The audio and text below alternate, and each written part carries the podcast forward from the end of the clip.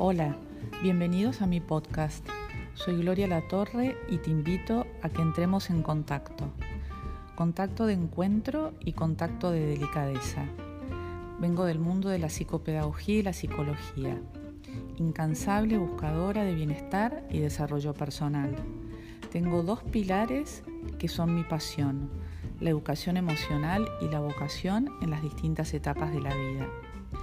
Quiero compartir mi mirada de algunos temas y también invitar a personas que sean inspiradoras para tu vida. ¿Nos encontramos?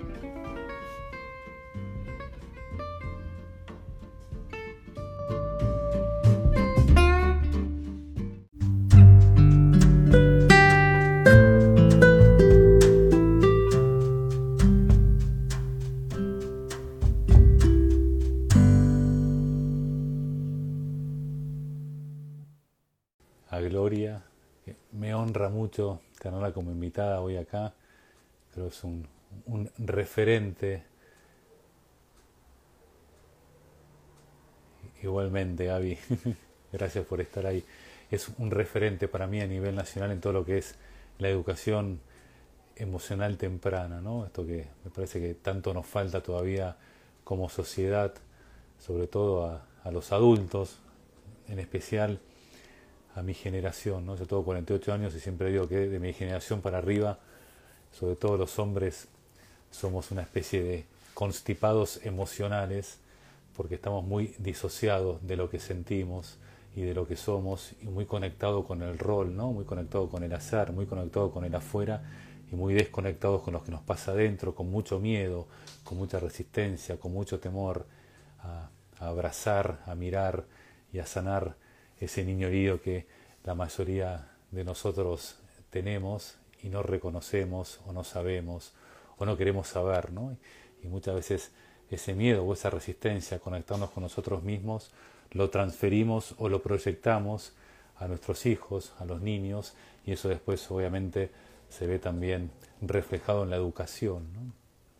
Hoy algo que me dice mucha gente es que en, en los colegios y sobre todo los niveles primarios, eh, niveles iniciales educativos, em, falta mucho el, integrar la muerte como parte de la vida, el integrar la muerte como proceso de, de, transitoriedad de este paso nuestro por este mundo, de integrar la muerte como una parte fundamental de la vida.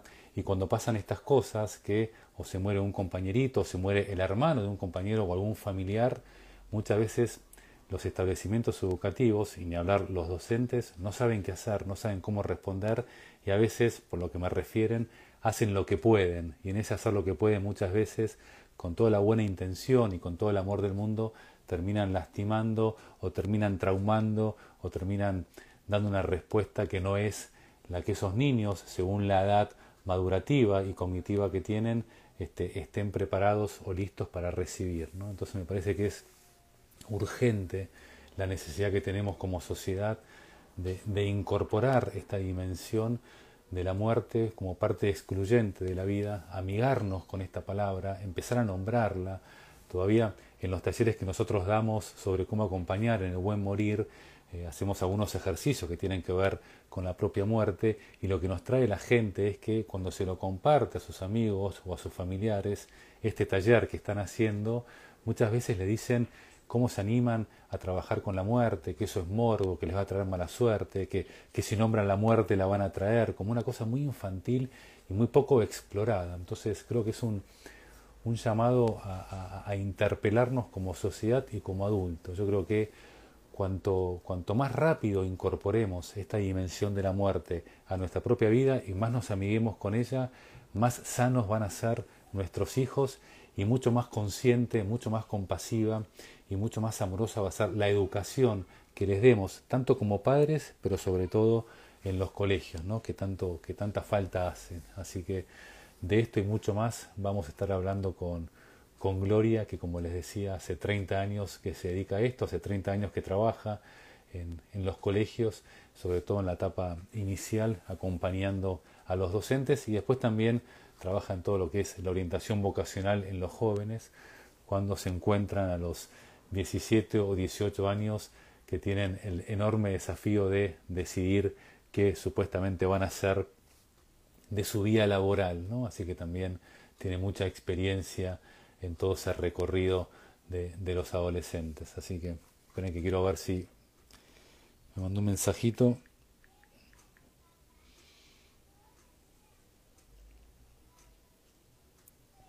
Mm, todavía no.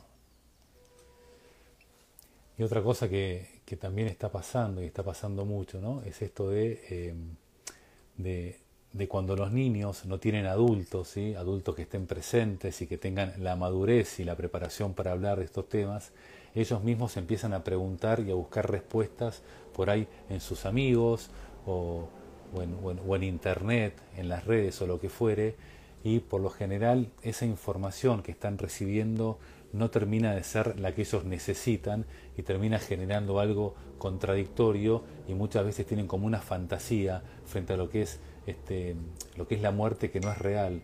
Y eso termina, a ver acá dice que ya me mandó, a ver esperen que estamos con un temita.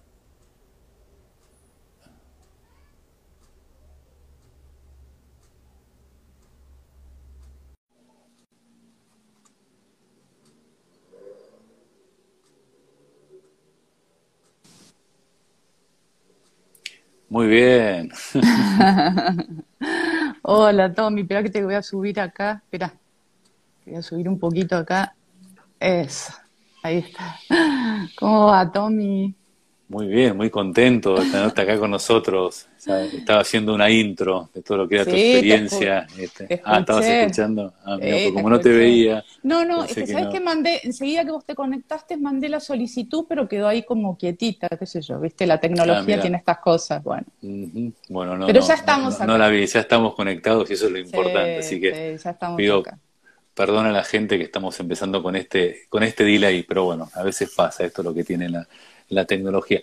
Bueno, para ya no, no, no, perder más tiempo, Gloria, bueno, muchísimas gracias, sí, escuchaste que te agradecí mucho y que para mí es un honor, pero bueno, para ya ir directamente al grano y que la gente empiece a encontrar lo que vino a buscar, que es escucharte a vos y no tanto a mí, ¿querés hacer como una pequeña intro de tu experiencia y todo tu expertise y todo tu seniority en esto lo que es la educación emocional temprana en los en la vida en general, pero sobre todo en los en los colegios, que es donde más si se quiere foco vamos a hacer mm. hoy para ver también cuánto todavía nos falta generar de manera preventiva ¿sí? y de manera consciente esto de incorporar la muerte como parte de la vida, y no solo la muerte física, que después vamos a ver, sino también todas las muertes que una persona en su vida va transitando, ¿no? Entonces, mm. ¿querés contarnos para empezar y ya nos metemos de lleno en el tema?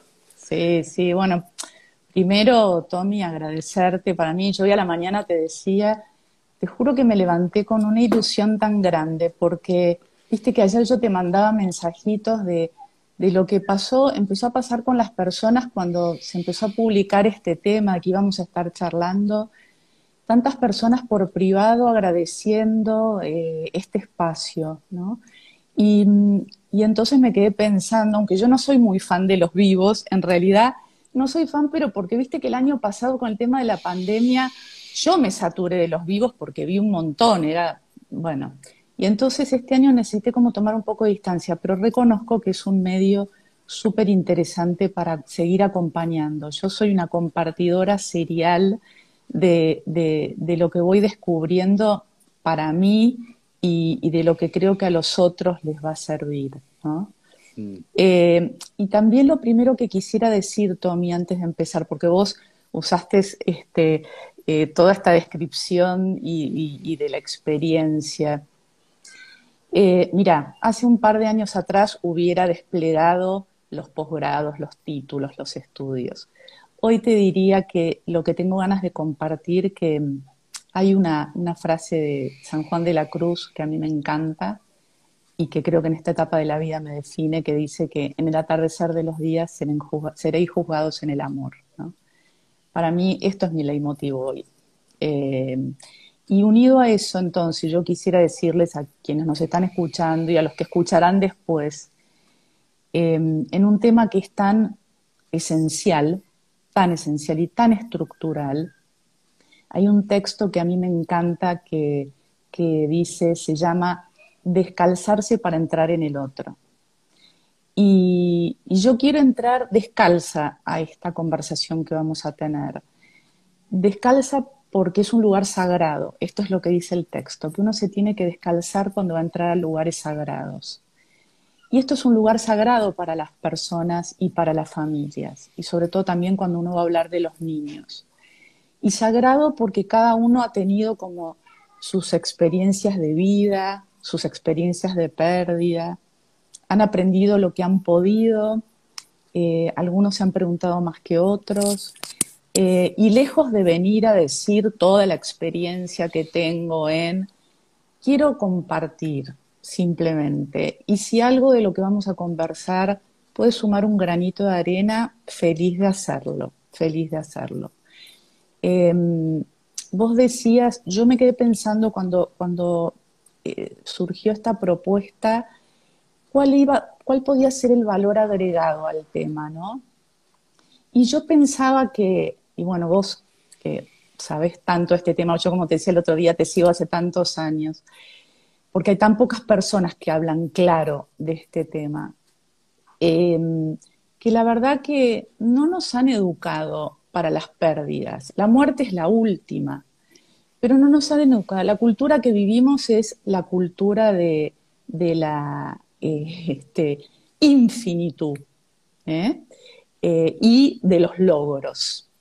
Y la sorpresa que nos llevamos después, porque nos quedamos como totalmente descolocados, bueno, cuando ocurre la muerte es como el evento, ¿no? El evento que hay que salir corriendo. Yo que trabajé tantos años adentro coordinando todo el equipo psicopedagógico y psicológico de un colegio, que teníamos a cargo todo lo del alumnado, eran mil alumnas, y después cuando me llaman para las instituciones, eh, es como que hay que salir corriendo para el evento.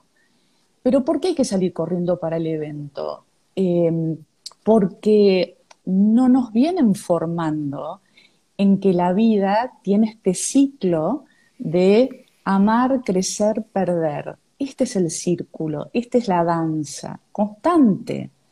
Y, como dice Monburguet, acá hay un librito que yo se los recomiendo, te lo decía vos el otro día, este, yo que soy compartidora serial, si lo pueden tener, miren, es finito.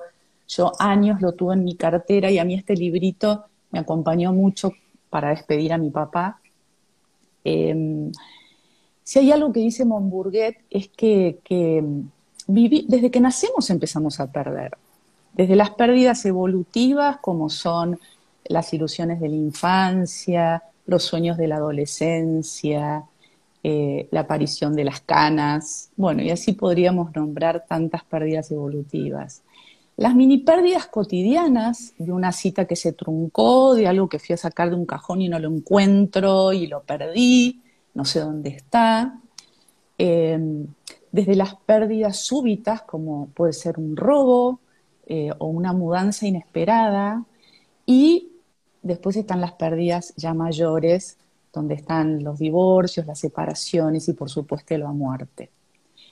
Ahora, siendo esto tan lógico, em, ¿qué es lo que yo he escuchado todos estos años?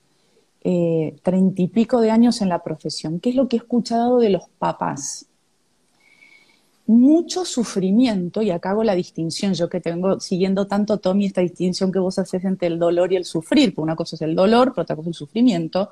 Hablo de sufrimiento, que es lo que le montamos subjetivamente al dolor. Mucho sufrimiento de los papás cuando, y acá seguramente a los que nos escuchan les hará eco, cuando el hijo no es elegido por el amigo para ir a jugar a la casa o para hacer tal programa. La maestra que no lo eligió o no lo escuchó debidamente. Em, todo es entre algodones para que mi hijo no sufra. Entonces yo siempre digo en los talleres o cuando tengo entrevistas con los padres, esta frase de Curi que a mí me encanta, que los buenos padres educan para el éxito y los padres brillantes educan para el fracaso. Porque lo cierto que esta es la escuela de la vida. Ahora, es de locos que para esta escuela de la vida, que es así, porque esto es así, como dice este Byron Katie en su libro Amar lo que es, la realidad es realidad. O sea, el perro tiene cuatro patas, cola, ladra, no es gato. Bueno, la vida es esta. Amar, crecer, perder. Círculo. ¿Quién nos educa para eso? ¿Quién nos educa? Para poder sostener cuando nos toca el momento de la pérdida e integrarla, no como un drama, sino como parte de esta danza. Entonces, ¿qué es lo que yo veo hoy? Perdón, sí. No, no, no, como para, pero no, porque está buenísimo, pero como para, entrar más en, porque por, el tiempo, ¿no? Digo, ¿por qué nos pasa esto? Pues el diagnóstico está clarísimo, o sea, estamos totalmente desconectados de la finitud, de la transitoriedad, de la impermanencia, creemos que vamos a ser eternos, no sabemos amar, sino que poseer, o sea, eso, pero si vas a lo concreto, o sea, ¿cuál es? ¿Cuál es la causa? Pues esto es una consecuencia que vos estás trayendo, ¿no? Esto, esto, es lo que se ve. ¿Cuál es la causa más profunda? ¿Por qué nos cuesta tanto este, conectar con la transitoriedad, con la finitud y en definitiva con la muerte? Y vuelvo a la muerte porque si bien todas estas muertes que vos traes de las pérdidas y de los ciclos están de verdad, hoy lo que por lo menos a mí más me demanda la gente y donde más siento que estamos como, como en algún punto eh, sin saber qué hacer es, y encima ahora con lo del COVID, ¿Qué nos pasa con la muerte física y por qué tanto terror a nomblarla, a hablarla, a ponerle palabras, a que circule ¿no? en los colegios esto de que nos vamos a morir, se va a morir tu mascota, se va a morir tu amigo, se va a morir tu papá, tu mamá? ¿Por qué nos cuesta tanto? Para entender por qué también, cuál es la causa de esta consecuencia que vos traes y que la describís perfecto, Gloria, ¿eh? pero para, para empezar a, para, para las maestras que nos están escuchando ahora, ¿no? Los colegios, bueno, ¿cómo hacemos frente a esto, ¿no? Con, con, mm. con esto que vos traes. Bueno, eh, para mí, Tommy, bueno, definitivamente cada uno en lo personal podrá dar una respuesta, eh, pero a mí me parece que nos hemos ido muy lejos de nosotros mismos, que falta un trabajo muy profundo en la conciencia, en la conciencia emocional. Eh, estamos para afuera, todo el tiempo para afuera. Y yo creo que si hay algo que ha traído el COVID es sentarnos pero sentarnos de traste, decir, deja de mirar para otro lado, porque esto es así, es así. Pero en algún lugar, esta cultura en la que estamos inmersos nos ha vendido que sí, que somos eternos y que esto es un evento. O sea, a mí me llama mucho la atención esto de que la muerte es un evento, como algo de lo extraordinario. Eso es lo que es increíble, que es extraordinario que es como yo te escuchaba en la introducción, no hables de eso, no seas mala onda, qué morbo, ¿no? Pero después, ¿qué es lo que pasa cuando ocurre el evento extraordinario? Que esto es una locura. Hay que llamar a los especialistas. Es como las maestras me decían a mí muchas veces en el colegio, los profesores, no, Gloria, perdóname, yo no soy psicólogo. No, no, no, yo no soy psicólogo. ¿Qué decís? O sea, bienvenido al mundo humano. No hay que ser psicólogo para hablar de estos temas. Ahora, ¿qué es lo que hay que hacer? Hay que preguntarse. Hay que preguntarse eh, por el sentido de la propia vida. Y las personas nos cuesta mucho entrar en nosotros y hacer silencio, dar respuesta, ¿no? Eh, de tu para qué. Porque en el fondo la muerte lo que nos viene a preguntar es, ¿cuál es tu para qué? ¿Cuál es tu para qué? Y yo creo que por eso vienen las derivaciones, ¿no? A mí también me hace mucho ruido y casi con una, con una gracia irónica, cuando también a un chico, a un niño o un adolescente se le muere su mamá o su papá, y si, no, no, tiene que ir a terapia. ¿Empezó terapia? ¿Empezó terapia? No sabía que morirse era para ir a terapia. Es una locura. ¿Qué me están queriendo decir con eso? voy a depositar en un profesional alguien que se haga cargo de este tema que no es mi tema. A mí esto no me va a pasar, porque tengo una enorme anestesia. Entonces, y no me voy a preguntar. Entonces, yo sé qué ocurre, cuando ocurre, pico para que alguien responda, porque yo no voy a dar respuesta. Y creo que por eso es eh, un tema que cuesta tanto, parece como, uy, mira el tema, pero en realidad tendría que ser un tema, un tema más de las familias, un tema más que los papás pueden dar respuesta, simple, sencilla, sin tantas vueltas. No es Eso. eso, porque esto que decís sin tantas vueltas, ¿no? Yo cuando, cuando, cuando los padres me traen esto, ¿no? ¿Cómo hablo con mi hijo? O hoy, hoy en un taller que estaba dando una empresa, un, señor me dice que hacer, un participante, que hacer estaba tratando de dormir a su hija de siete años y la hija de nada le pregunta, papá, ¿nosotros nos vamos a morir? ¿No? Y, y él se quedó no, no, le cambió de tema, ¿entendés? Como, claro. Pero ahí viene como su imposibilidad. Y la realidad, por lo menos de mi experiencia, es que los niños tienen un contacto con la muerte mucho más natural, mucho más sano que la que tenemos los adultos. Entonces, nosotros mismos es que nos, nos enrollamos frente a la pregunta por el miedo a nosotros no poder responder, pero los chicos por lo general son mucho más, mucho más simples y salen mucho más rápido que nosotros de esos, de, esos, de esos procesos, ¿no? Pero, Tommy, te voy a contar dos cosas que vienen bien a cuento, eh, porque para mí hay todo un rollo con el tema de, del dolor, ¿no? Este, lo tenemos que correr, o sea, nos hemos comprado este cuento de que la vida es logro, brillo, espejitos de colores, y cuando no ocurre así es un problema estamos remando contra la corriente todo el tiempo. Y tengo, mira, dos cuentos. Uno que para mí fue muy emblemático. Cuando fueron las Torres Gemelas, em, llegamos al día siguiente al colegio y al equipo directivo, por supuesto, se le ocurrió abrir la mañana este, pidiendo por las víctimas de las Torres Gemelas y, por sus familias, y un minuto de silencio. No, muy bien, perfecto. Después arrancó la mañana empezamos a trabajar. Al día siguiente, yo estaba, no me acuerdo, haciendo algo de lo que hacía frecuentemente, me llama la directora de primaria, Gloria, por favor, venga volando, la necesito. Bueno, ¿qué pasó? Dejé lo que estaba haciendo, me voy a su escritorio. Había un matrimonio, papás de una chiquita, furiosos, eran un fuego. ¿Y sabes por qué?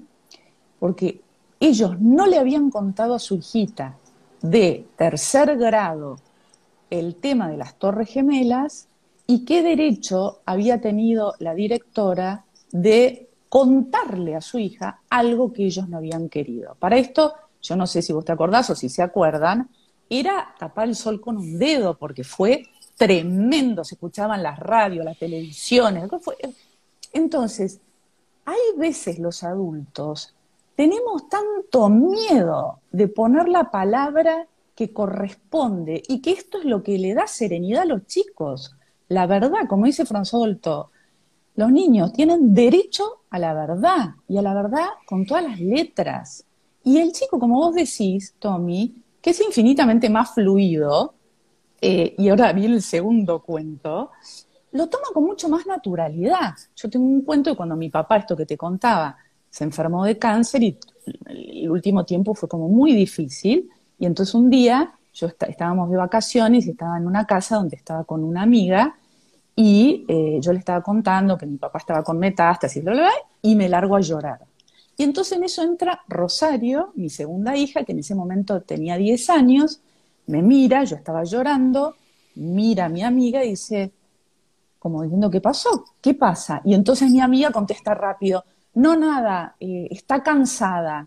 Y entonces Rosario la miró y le dijo, mi mamá nunca llora cuando está cansada. Giró sobre sus talones y se fue.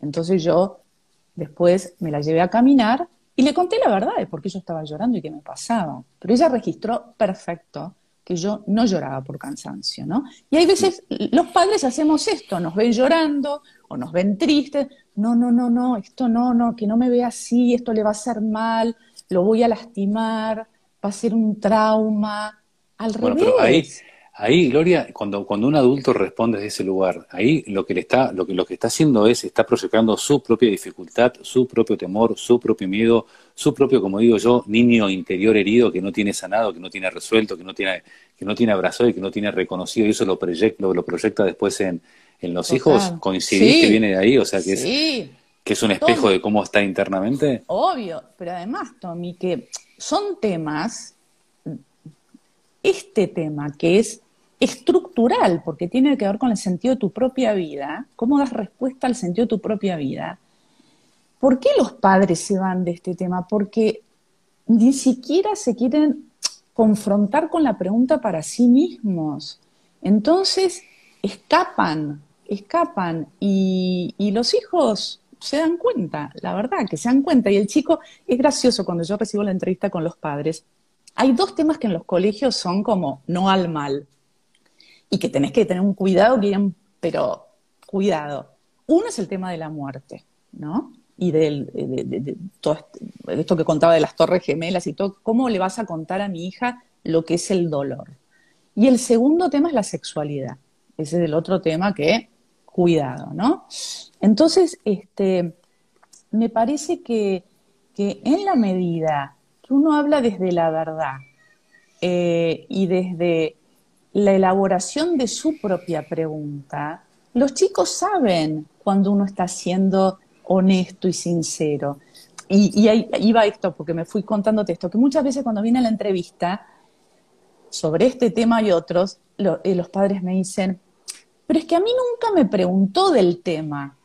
Y entonces yo les digo, es que los chicos no preguntan a la manera del adulto. El chico te pregunta así, como le preguntó a este papá que vos decís, papá, ¿te vas a morir?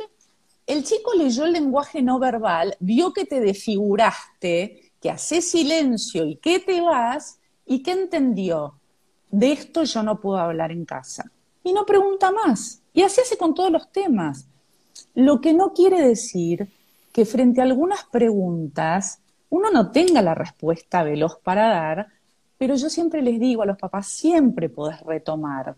A lo mejor te, te agarró desprevenido, estabas cansado, se estaban por ir a dormir, no sabés qué contestarle, pero después de que vos elaborás la respuesta y que se la querés dar, vos podés volver y decirle, ¿sabés qué me quedé pensando? ¿Viste cuando vos el otro día me preguntaste, ta, ta, ta?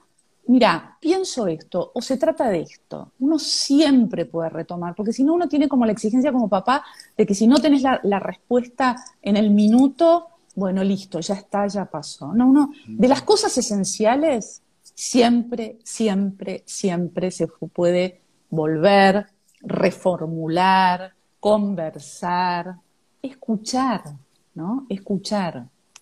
Bueno, en esto último que traes de escuchar, a veces me parece que cuando nuestros hijos nos hacen preguntas que a lo mejor no tenemos una respuesta inmediata, una respuesta válida, vale la redundancia, es, bueno, ¿y vos qué pensás?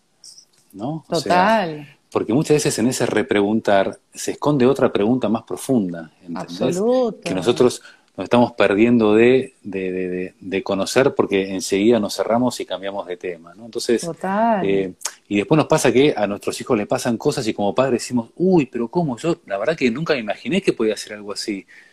Y yo te digo, y muchas veces la respuesta que la vida nos da es, pero ¿no viste la cantidad de veces que intentó llegar a vos y vos lo evadiste? Por miedo, por no tener tiempo, por estar apurado, por lo que fuere. Y acá recién una chica decía que a veces evadimos la respuesta para no, para no sumarle más sufrimiento al chico. Y no es así, no le estamos generando más sufrimiento, lo que estamos generando es un trauma, lo estamos atrofiando emocionalmente, lo estamos impidiendo conectar con la vida, con la transitoriedad, con algo que vos trajen, recién trajiste y que yo el otro día, eh, eh, leyéndolo a Joan Garriga, él decía el tema del dolor, ¿no? la diferencia entre dolor y sufrimiento. El dolor es, es una energía que es parte de la vida, la vida implica también doler, ¿no? no hay crecimiento sin dolor y el dolor nos expande, nos hace crecer, nos pone en movimiento. El sufrimiento es estático, es opcional, le genera la parte subjetiva al dolor y demás, y eso lo sabemos. Pero el dolor es parte de la vida, entonces yo no puedo impedir que, mi, que mis hijos o nuestros hijos conecten con el dolor, porque es pretender que dejen de conectar con la vida. Total. Entonces, ahora, ¿qué nos pasa que vamos permanentemente a eso? Porque recién esta, esta persona puso, no, no queremos que sufran, pero eso no es, eso es conectarlo con la vida pero total, con la pulsión. pero, pero, pero, ¿sabes qué? Eh, por eso a mí me parece, vuelvo a esto de cuando una, un, chico, un adolescente pierde un familiar, un ser querido, que hay que mandarlo a terapia, o lo mismo los niños, eh, eh, porque a mí me parece que, que lo que falta es una educación emocional profunda, integrativa, eh, que vos decías, yo te escuchaba, no, mi generación, y que decirte la mía, que soy soy, o sea, mi generación, olvídate, o sea, eh, lo emocional no existía, era puro sentido común. Y en realidad, lo cierto que también es muy novedoso, porque a partir de los años 90 aparece toda esta, esta línea de la psicología positiva, donde, se empieza a investigar todo lo que son las fortalezas, ¿no? Entonces, bueno, hay un despertar, yo en eso tengo esperanza de que hay un despertar y hay eh, lugares y recursos eh, donde puedo buscar y que la dimensión emocional se educa de la misma manera que educas el espacio cognitivo. Yo siempre les, digo cuando doy talleres, digo, ¿cuánto, a ver, calculemos, ¿cuántos años te llevó ir al colegio? El que estudió una carrera, la carrera, el posgrado, todo. Hagamos la suma de años y son un montón.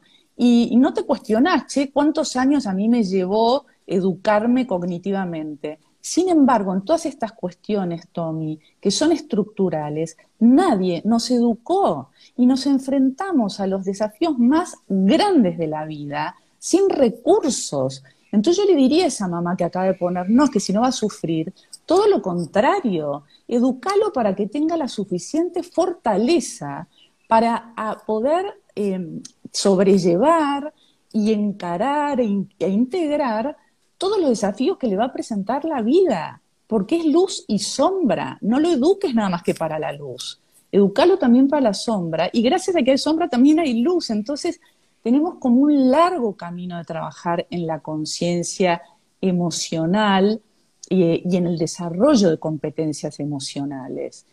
Hay colegios, que, perdón, sí. No, no, no, no, no, que, eh, más allá de la, de la conciencia emocional, también hace más o menos a principios de la década del siglo XXI se habla mucho de lo que es la inteligencia espiritual, ¿no? que hay, hay bastante estudiado en profundidad, que es ir un pasito más allá de la inteligencia emocional, porque la inteligencia emocional podemos ser muy hábiles emocionalmente y podemos ser unos psicópatas, manipuladores, perversos y demás, ¿no? El tema de la inteligencia espiritual para mí le da como una, vuelta de giro, porque la espiritualidad también, y no tiene que ver con lo religioso, ¿eh? la espiritualidad nos conecta con la trascendencia, con los valores, con el sentido, con el para qué, con todo esto que vos traes. Y es desde ahí que de verdad forjamos y formamos el carácter de nuestros hijos para que de verdad puedan vivir una vida en plenitud, con lucidez, con sentido, con conciencia, para que cuando llegue la muerte la puedan abrazar como parte integral y excluyente de la vida. Entonces, me parece que desde ahí tendríamos que empezar a, meternos y que de vuelta no tiene que ver con lo religioso, ¿eh? tiene que ver con lo espiritual y con los valores, con la esencia del ser humano. Entonces, desde ahí me parece que, y está buenísimo la inteligencia emocional, pero yo creo que hoy, y como vos bien decías, Gloria, la pandemia también nos invita para mí, nos interpela como humanidad, y sobre todo a los hombres, ¿no? No solo a la, a la muerte física, que esto lo vemos todos los días en los medios, sino a la muerte simbólica de una vieja manera de ser para renacer a una versión mucho más genuina, mucho más humana, mucho más conectado con lo emocional, con la vulnerabilidad.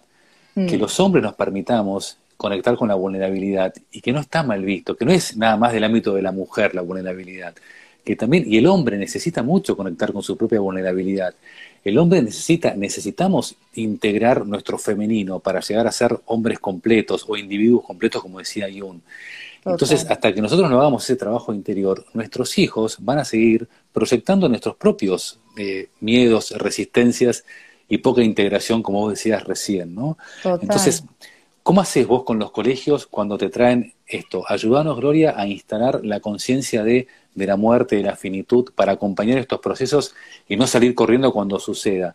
¿Trabajan preventivamente para cuando un compañerito se enferme, se muera y demás? O sea, ¿Y cómo es eso? ¿Cómo, ¿Cómo, se hace eso? A ver, eh, eh, eh, te diría que vuelvo escalones para atrás, ¿no? hace muchos años nosotros creamos el plan de educación emocional y quiero, antes de entrar en el plan de educación emocional, te quisiera decir algo que estoy absolutamente de acuerdo con vos, Tommy, para mí, cuando yo hablo de educación emocional, es más allá de la inteligencia emocional, porque lo de la inteligencia emocional, que hay veces me suena como concepto yanquilandia, eh, para mí una persona con competencia emocional es una persona que es compasiva. Y cuando llegas a la compasión, ahí estás en el espíritu, ¿no? Podríamos tener como otros vivos más para hablar, sí, ¿no? Totalmente. Pero para yo alineo esto que vos decís. Eh, eh, que aparte como aclarás, mm, sin darle un formato religioso, sino a lo espiritual, que además quien ha estado cerca de personas que, que se están por morir, nadie habla, nadie, nadie habla de, ni de, la plata que tiene, ni de los títulos que tiene, nada, habla de sus vínculos, eh, de sus amores y de su relación con Dios, con lo trascendente, con el amor, con, bueno, con lo esencial, ¿no? Con lo esencialmente humano. Em, yo lo que te diría de la experiencia que he tenido en, este colegio en el que trabajé tantos años, pues después en otros colegios donde he acompañado, em, que dentro del plan de educación emocional hemos ido trabajando las secuencias de las pérdidas, en esto de que los chicos son tan, como vos decís, tan espontáneos a la hora de, tener que integrar perder. Y no es que particularmente en el plan había espacio para hablar de la muerte, aunque en los momentos que ocurrieron episodios de muerte de compañeros, de papás, bueno, todo, imagínate en treinta y pico de años de la cantidad de cosas, sí hubo un espacio eh, integrado, no de un evento, de una charla y un taller, sino integrado de todo ese proceso de año donde todos eh, nos fuimos acompañando de distintas maneras de que espeja en cada uno de nosotros el tema de la muerte, porque está, por ejemplo, ese, ese alumno que perdió el hermanito, por ejemplo, ¿no? Y esa familia es la interpelada más fuertemente. Pero después a todos los demás de la comunidad nos espejó nuestra propia muerte y nuestra propia finitud. Y eso lo hemos trabajado de mil maneras, con cuentos, con talleres, con lecturas, con actividades, pero ya te digo, no de un evento que, ah, bueno, se murió, hoy hay que dar la charla y listo ya, y después pasemos la hoja. No, como un largo proceso que nos invitaba a que le diéramos un lugar, ¿no? Eh, ¿Crees que se, puede hacer una pedagogía de, la muerte, como hablábamos hoy, o sea, o hablamos nosotros? así que dentro de la currícula que de verdad haya esa conciencia, yo me pongo como padre, ¿no? Todavía mis hijos son muy chiquitos, pero yendo a un colegio, preguntándole a la directora antes de inscribirlo, bueno, ¿cómo trabajan el tema de la muerte? ¿Qué conciencia, qué lugar le dan a esta dimensión para que mi hijo de verdad pueda ser formado este, y, e inspirado desde, este, desde esta frecuencia para que pueda aprovechar y, agradecer también ¿no? todo lo que tenemos y demás. Yo no sé cuánta gente me respondería, mira, tenemos un plan armado que trabajamos la meditación, trabajamos las pérdidas, trabajamos los vínculos. Lo que pasa, lo que pasa que vuelvo a decirte, yo lo enmarco en el tema del plan de educación emocional porque justamente ahí este plan trabaja los vínculos, trabaja la meditación, trabaja este, el, registrar en el cuerpo qué te va pasando con las distintas emociones, trabaja integralmente eh, la empatía, o sea, fue un desafío enorme, Tommy, porque nosotros cuando creamos el plan, este plan arranca en, nivel inicial, en salita de tres, y termina en el último año del colegio, con una frecuencia semanal, como cuando estudias lengua, matemática o historia. Y los docentes fueron capacitados años y años y años en el tema. Vuelvo a decirte lo que nos decían siempre, pero no, Gloria, pero yo esto no soy psicólogo, yo no soy psicopedagogo. Bueno, hasta que un día dejaron de decirlo. Este, porque esto, y lo que traían que era divino, es no solo el placer que les daba trabajarlo en el aula, sino lo que impactaba en sus familias.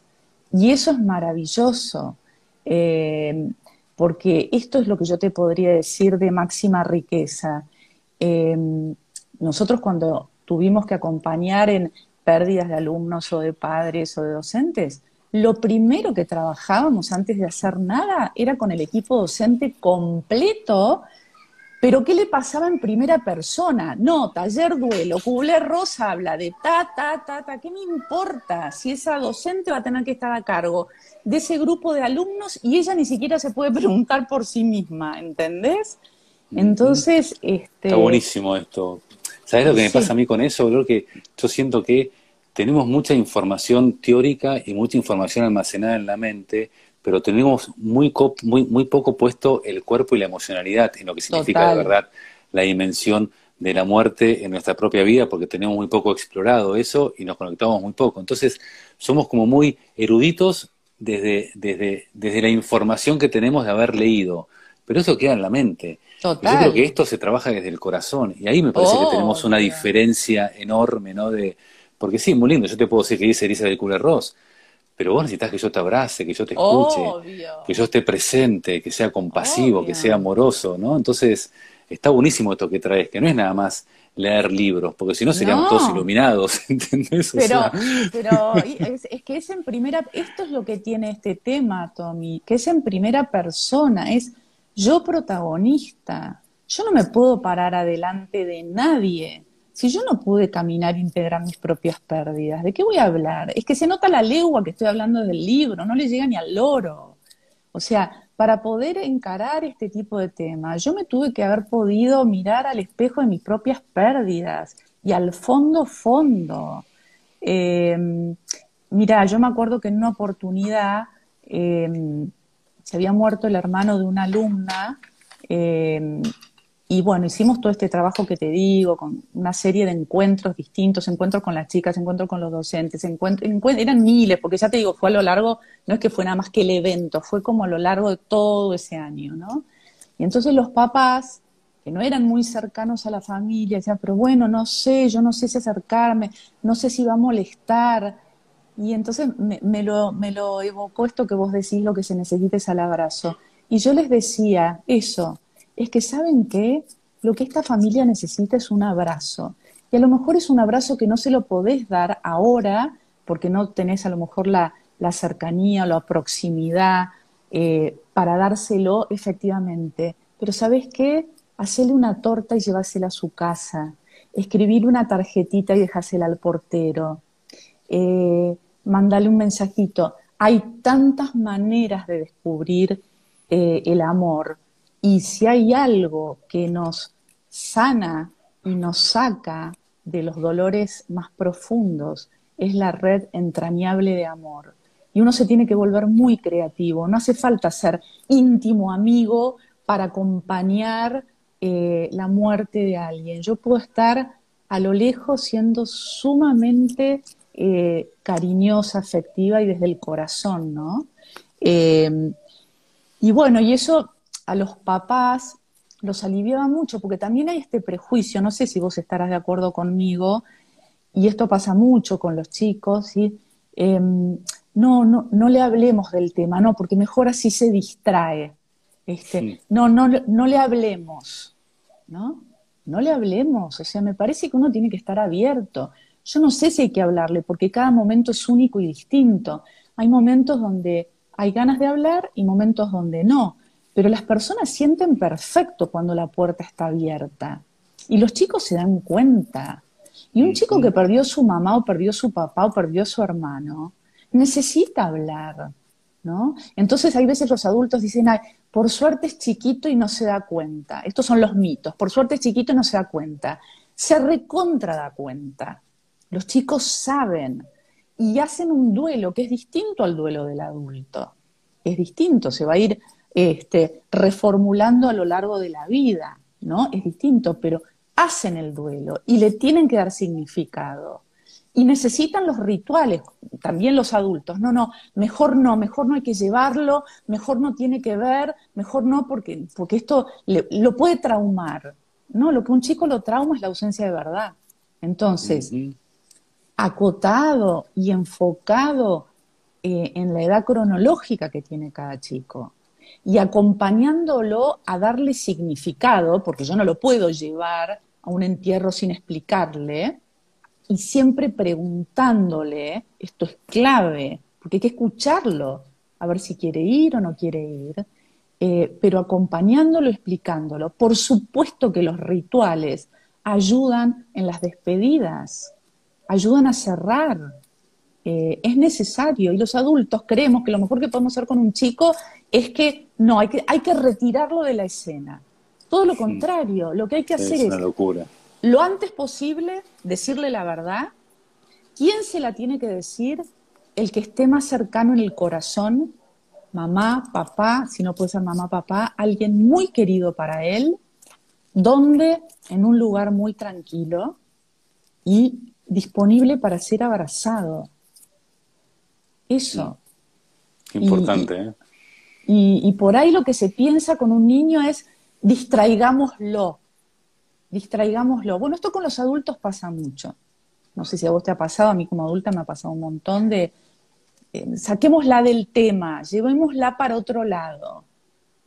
Sí, ahí lo que logramos es que perciban nuestra imposibilidad de compartir esa conversación que necesitan y la busquen en otro lado y que muchas veces ese otro lado no es el del adulto formado y preparado para acompañar. Pueden ser sus compañeros, bueno, lo que yo decía al principio, ¿no?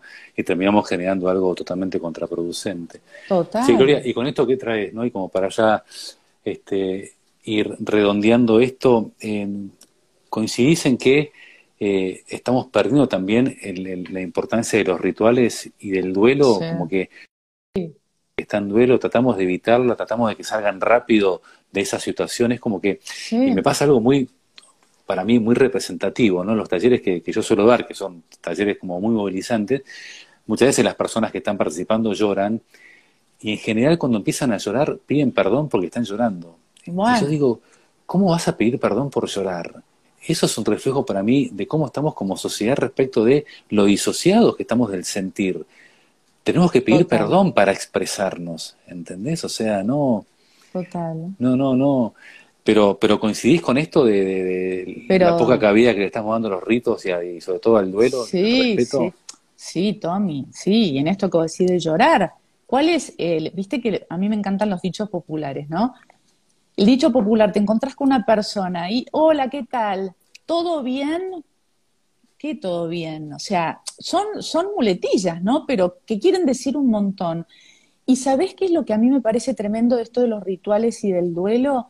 Que los niños y los adolescentes necesitan que alguien les explique qué les pasa y que eso eh, eh, no es depresión. Yo escucho muchas veces en los adolescentes que me dicen, no, porque estoy depre. No, no estás depre, estás triste. Eso, eh, depre es una enfermedad. La tristeza es una emoción y está muy bien que la sientas. Sabes que en una oportunidad, eh, yo tengo otro caso así emblemático, de una chica que eh, yo empiezo a hacerle orientación vocacional, estaba muy desganada, muy, muy desganada, Em, yo empiezo a leer unos escritos que ya había hecho, que yo les pregunto cuando empiezan la orientación, porque es una orientación que está anclada en lo que es un proyecto de vida, bueno, y mm, ya parecía que no dormía bien de noche o que tenía ganas de estar tirada todo el tiempo, que se le habían alterado los, hábitos de alimentación, que no tenía ganas de sociabilizar, y entre su material aparece que su mamá se había muerto hacía tres meses. Entonces yo le pregunto, em, pero vos te explicaron lo que es un duelo. Vos estás haciendo el duelo de tu mamá. Es lógico que vos estés desganada, que tengas ganas de dormir, que no tengas ganas de estar con gente, que, que estés triste. Eso se llama duelo. ¿Alguien te lo explicó? Nadie. Pero mira la ironía, Tommy, que acá, tremendo. Ella estaba haciendo terapia. Ella estaba con un terapeuta. Yo digo, hay veces los profesionales hacemos estragos ¿Cómo esta chiquita nadie le explicó que estaba haciendo un duelo? Y que era esperable y era sano lo que le pasaba. Entonces, ¿qué pasa? Cuando uno no le explica al chico o al adolescente lo que es esperable, el chico lo que hace es montar sobre algo que es de la vida, que es la muerte, una patología. Y no es una patología. Por eso se monta la patología que tiene que ser atendida por un profesional. No, los que tenemos que ir a ser atendidos. Y medicada. y bueno, y bueno. ¿No? Sí, totalmente. Entonces, me parece que, que la verdad que tenemos mucho para hacer, mucho para, para informar y mucho para naturalizar. Para mí, este es que no sea un evento, no es un evento es algo que ocurre todo el tiempo y que te espeja el sentido para qué estás y qué tenés para darle al mundo. Esto es lo que yo les digo en las orientaciones que no son nada más que de adolescentes, oriento hasta la vejez. Y yo siempre les pregunto, no es qué es lo que la vida tiene para darte a vos, es qué tenés vos para darle a la vida. Y si supieras que te vas ahora, ¿le diste todo lo que tenías para darle? Porque esa es la pregunta.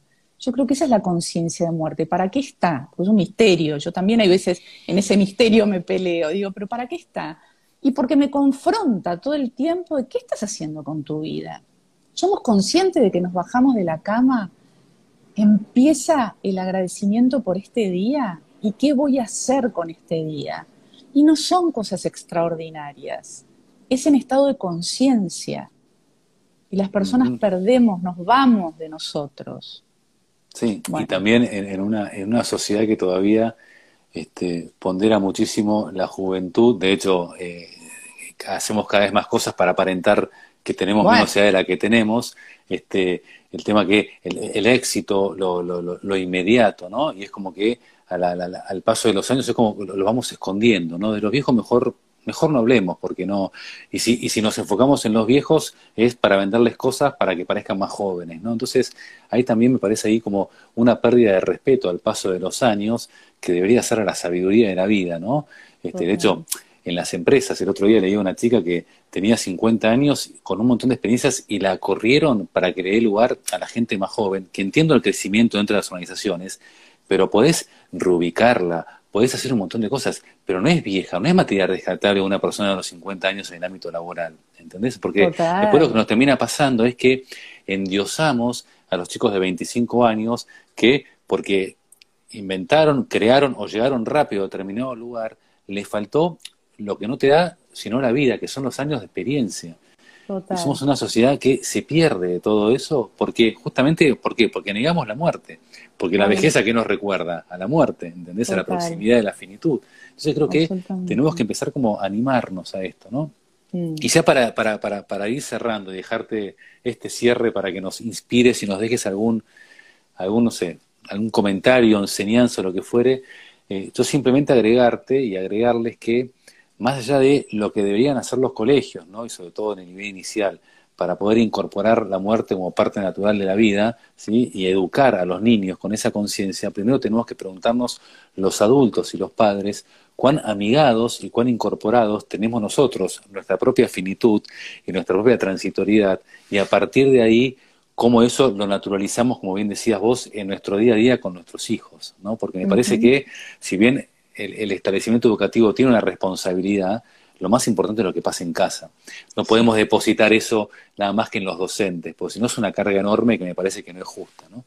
Así que te dejo el cierre a vos, este, Gloria, lo, decinos lo ah. que quieras. No, pues qué, qué, qué, difícil, Tommy. Me parece que, mm, no sé, como de experiencia de, de, vida caminada y de muchas pérdidas, algunas muy traumáticas, eh, me parece que los papás tenemos que educar a nuestros hijos en el dolor, se educa, eh, los tenemos que educar en la verdad, poniéndole las palabras que corresponden a lo que pasa, sin miedo, porque eso no los trauma, eso los ordena, les da paz, eh, saben dónde están parados.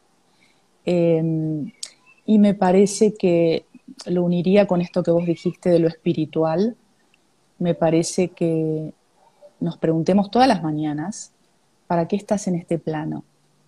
Y para mí hay una sola respuesta, para amar, eh, en clave de amor, en clave de servicio. Y, creo que para esto vinimos todos, que todos somos uno, somos parte de un todo. No sé en qué lugar nos comimos esto que cada uno es único, solo, ¿no?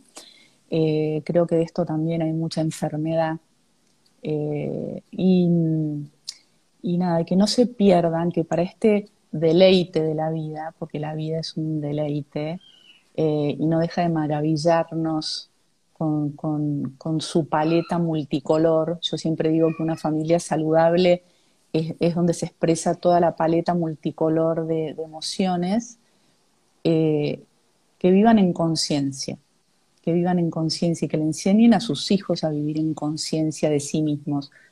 Porque si ellos son fieles a sí mismos, van a encontrar plenitud y van a encontrar el sentido, ¿no? Entonces, bueno. Qué bueno, qué lindo. Gracias, genial. ¿Podés mostrar una vez más el libro que muchas personas preguntaron si, podías poner el nombre de vuelta? Sí, se llama, se llama Crecer es el título grande y abajo dice Amar, Perder, Crecer. Es de Jean Montbourguet, y mm, yo creo que está, me lo compré hace miles de años, pero cuando venían los libros españoles acá a la Argentina, a lo mejor está, no sé, habrían que buscar en, la, librería. Igual, eh, es una autora que yo la conocí a través tuyo, la empecé a estudiar, le leí bastante, tiene, tiene material espectacular de todos estos temas. Y tiene una muy buena que estoy leyendo ahora que es cómo amigarnos con nuestra propia sombra, que me parece que a nosotros los adultos es espectacular. Así que le, un poquito a esta mujer porque nos va a venir bien a todos. Tremenda, Ser un poquito menos ignorantes. Tremenda, es tremenda, sí, es muy buena. Así que, totalmente. yo creo que cuanto más nos sanemos a nosotros mismos como adultos, más sanos van a ser nuestros hijos, ¿sí? Y más van a disfrutar de la vida, como decís vos, y más van a conectar con lo que de verdad son y no con quien deberían ser según nuestras propias proyecciones, frustraciones y limitaciones. Así que desde ahí comparto con vos. No, y algo, un minutito, Tommy, con esto de... Yo te quiero agradecer mucho porque mm, la verdad que es un tema que no muchas personas están preparadas como estás preparado vos. Como yo te decía el otro día, te sigo hace mucho tiempo y no ahora de Instagram, hace mucho. En mis búsquedas de mis pérdidas necesité buscar referentes, necesité buscar personas que hablaran claro, que me dieran sentido. Y yo te agradezco porque vos fuiste una de ellas. Así que, bueno, te lo quería decir. Qué honor, Qué honor, te agradezco mucho. La verdad que me honra que alguien como vos me diga eso, así que te, lo agradezco, Gloria. Y para la, para la gente que te dice, no soy psicólogo, como decís vos, no hay que ser psicólogo, hay que ser humano, ¿me entiendes? Hay que ser, hay que ser humano, tal cual. Así que bueno, gracias, genia. Y para todos los que preguntaron y dijeron que venían a poder estar, esto queda grabado en mi Instagram, así que ahí van a tener acceso a, para seguir escuchando y enriqueciéndose con esta mujer tan linda por fuera y por dentro. Gracias, Así que gracias, Gloria, y gracias, a todos los que estuvieron ahí presentes y los que se animan a cada vez más a integrar a la muerte como parte de la vida para lograr una sociedad un poquito más, más sana, ¿sí? Y más pacífica y con sentido. Así que gracias, Gloria, ah, gracias a todos. Gracias, ¿eh? Tommy, Beso grande. Gracias, beso, Hasta luego.